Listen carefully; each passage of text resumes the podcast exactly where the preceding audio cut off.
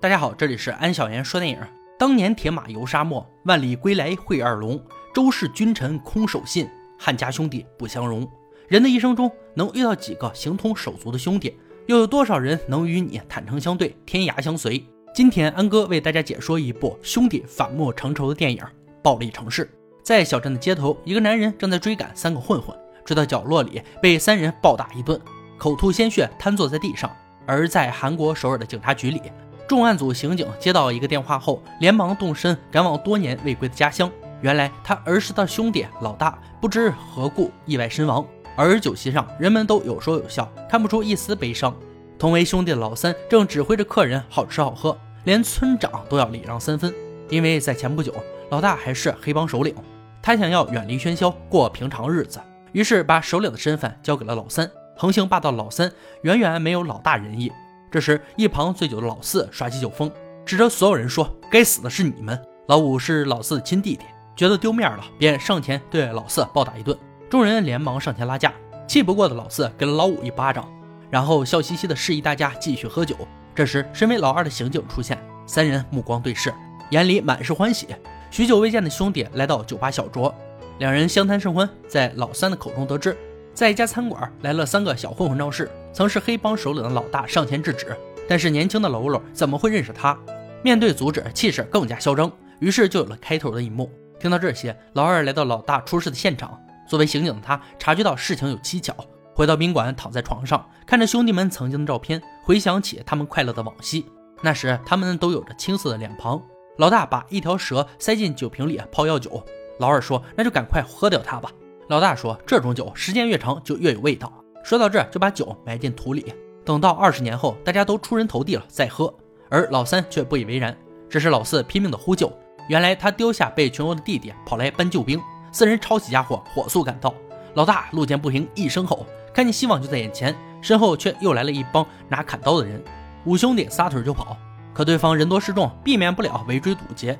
无路可逃后，他们决定奋力一搏。你一拳我一脚的比划两下后，五兄弟被整整齐齐的埋进了土坑里。原来是因为傻乎乎的老四被高中生抢钱，老五气不过想教训一下这帮兔崽子，结果却出乎了他的意料。五个萝卜头觉得没面子，不想大声呼救。老大提议让我们来唱山歌吧。于是山林里传出了美妙的音乐，画面又转回现实。四人来到寺庙祭奠老大。老五说要赶快找到杀害大哥的凶手。老三对着他怒吼道：“别再没事找事儿。”而老二也表示要把事情查个水落石出。面对身为刑警的他，老三也不敢当面阻止。于是老二开始着手调查，在一家网吧找到了刺杀老大的小混混。混混见状撒腿就跑，回头就找来一帮兄弟。作为刑警的老二，二话不说上前就是几个回旋踢，三下五除二就解决掉了。而这仅仅是个开始。晚上，老二走在大街上，见一帮混混的挑衅，一个溜溜球从他的眼前划过。原来这些人都是自行组织、各自爱好的帮派成员。得知同伙被欺负，故意来找茬。刑警出身的老二才不放在眼里，身轻如燕，左右回旋，制服溜溜球帮派。这时街舞帮又来凑热闹，老二接连几个回旋踢。面对人多势众，本想先撤退，可十字路口又来了单车帮、棒球帮、制服帮，四面八方围得水泄不通。老二帅气的抖了抖外套，接着两个球砸在他的身上，一群人蜂拥而至。小展伸手以后，人确实太多了。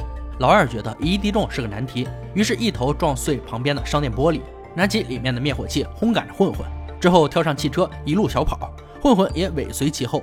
老二举起广告牌扔向混混，这时一辆汽车飞驰而过，老二纵身一跃跳过汽车，正好也在寻找线索的老五赶到，老五迎难而上，回旋踢无影手一顿操作，打倒几个混混，两人飞檐走壁推倒了正在安装电线的脚手架。安装工人情急之下抓住电线，瞬间连电，火花四起。两人在绚丽的烟花中成功逃脱。兄弟两人开车走在宁静的路上。老五告诉他，这里已经不是曾经的小镇。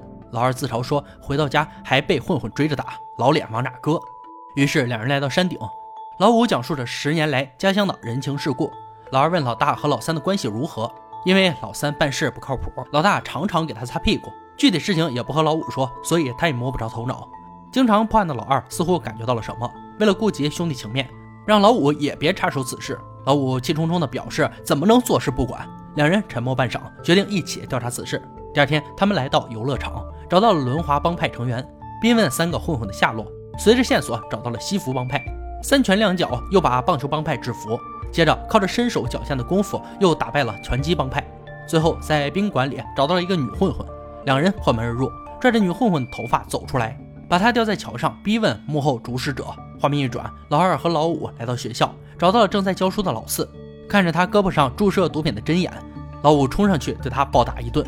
知道做错的老四蹲在地上痛哭。三人来到天台，老二问是谁让他吸毒的。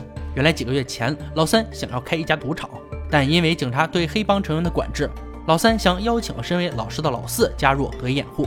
老四没有同意，于是老三偷偷设计让老四染上了毒品，以此来做威胁。在老四的口中得知青年会长知道老大和老三的具体事情，而此时的会长正在忙着搬家。两人上前询问此事，会长却闭口不言。这时，老二亮出了他的刑警身份，会长只能乖乖的如实道来。原来，自从老大把帮派交给老三接手后，没头脑且脾气暴躁老三把小镇弄得乱七八糟。正在此时，小镇被评选为旅游开发区，而老三则想在此建立一家赌场。后来，首尔的赵社长和老三联手开办了赌场，老三便开始以地皮做抵押，大额放贷，最后捅了天大的窟窿。小镇村民无力偿还贷款，只能找到退隐山林的老大说理。酒桌上，日益膨胀的老三语气里带着不服气。老大恶狠狠地看着他，于是两人决定比武一决高下。场地上，两人单手互怼，老大当着众人的面把老三打得落花流水，这让跪在地上的老三颜面尽失。而老大还苦口婆心地把他当兄弟教育着。老三冷笑着，此时已经心生恨意。一天夜里，找来了三个混混，故意引出老大。在窄巷里，老三亲手用刀杀死了老大。随即，两人找到了那个小混混。并告诉他，如果做证人就能减轻刑罚，并且会保证他的安全。而另一边，老三也察觉到老二知道了真相，派人伪装成送水工人，袭击了警察局，找到了那个混混，用汽油烧死了案发当天的目击者，之后又绑架了社长，把他带到河中心，一顿言语恐吓之后，便残忍地把他推进河里。老四和老五准备给妈妈庆生，然而老三却派人尾随了他们的车，在一个十字路口制造了车祸。另一边，在山林里的老三约出老二，老二拿着二十年前的那瓶蛇酒赶到，曾经的一切早已物是人非。老二打开那瓶蛇酒，痛饮一番，咬下蛇头，便把酒扔给了老三。老二说：“二十年前的誓言可否还记得？”便让他结束所有恶行，赶快收手。老三打量着手里的酒，说：“从小就被你们命了，这不公平。”说完就把酿造誓言的酒洒在地上，表示邀请老二去洗桑拿。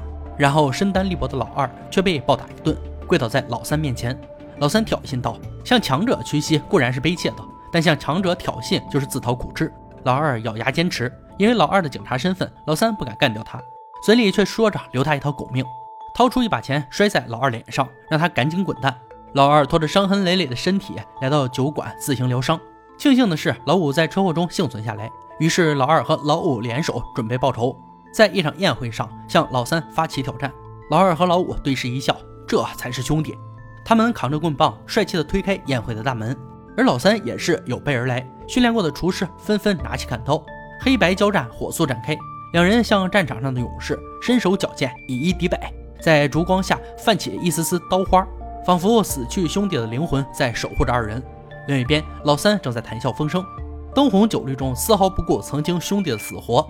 最后，老三和老五杀进屋里，门窗一扇扇打开。陪酒的女人有序的起身离开，一束刀光闪过，格外刺眼。之后，格斗者整整齐齐的排列在眼前，二人没有丝毫畏惧，即刻开战。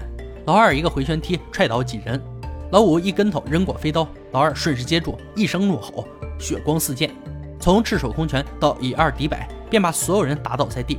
刚要放松警惕的二人面前，又出现一个武林高手，两人挥手示意不打了。高手不服，于是二人把他踹下楼梯。闯过重重关卡，终于来到老三面前。但此时隐藏的四大高手拦住他们的去路。筋疲力尽的二人在高手的夹击下，频频被踹倒在地。面对层出不穷的飞脚回旋踢，老二被踹下楼梯，滚落在台阶上。老五刚想逃，就被高手揪住头发，狠狠地来了一个过肩摔。眼看两人甘拜下风，而这一切都被老三看在眼里。最后，在两人坚持的复仇信念之下，老五又一个回旋踢，老二一个膝盖锁喉，成功反败为胜。伤痕累累的二人得到片刻休息。这时，老三坐不住了，拿起刀继续挑衅着，丝毫没有为了自己的恶行感到惭愧。老五见状，冲上前去，却撞在了老三的刀刃上。老五双手死死地抓住刀刃，老二赶紧解开受伤的绷带，一把抽在老三脸上，瞬间鲜血四溅，老五的手指被割断，老三一刀又插进老二的腹部，就像之前杀害老大一样。曾经的兄弟情深变成了今天的互相残杀。忍着剧痛的老五艰难地拿起砍刀，老二假装引开老三的注意力，紧接着老五用尽全身力气把刀刺向老三，之后三人全部瘫倒在地。老二已经要支撑不住了，看着死不瞑目的老三，脑海里浮现出最美好的记忆。曾经天真无邪的五兄弟，手里拿着蛇酒，期盼着二十年后的出人头地。最后，老二带着笑容离开了，只剩下孤零零的老五一个人跪在地上，看着两兄弟的尸体，内心的千滋百味。报仇了又能如何？曾经的兄弟再也回不来了，唯有活着的人才是最不幸的。暴力城市上于二零零六年，剧中老三的自私自利，导致五兄弟的互相残杀。人生来世上，每个人都有一个背篓，而人的一生就是不断的往背篓里装东西。贪图名利的人是悲哀的，远离名利，看淡成败，减少多余的物质，就能减少心灵的负担。珍惜眼前，不畏将来。人生没有重来，生命没有倒带。好了，今天解说就到这里吧。想看更多好看电影，可以关注安小言说电影。我们下期再见。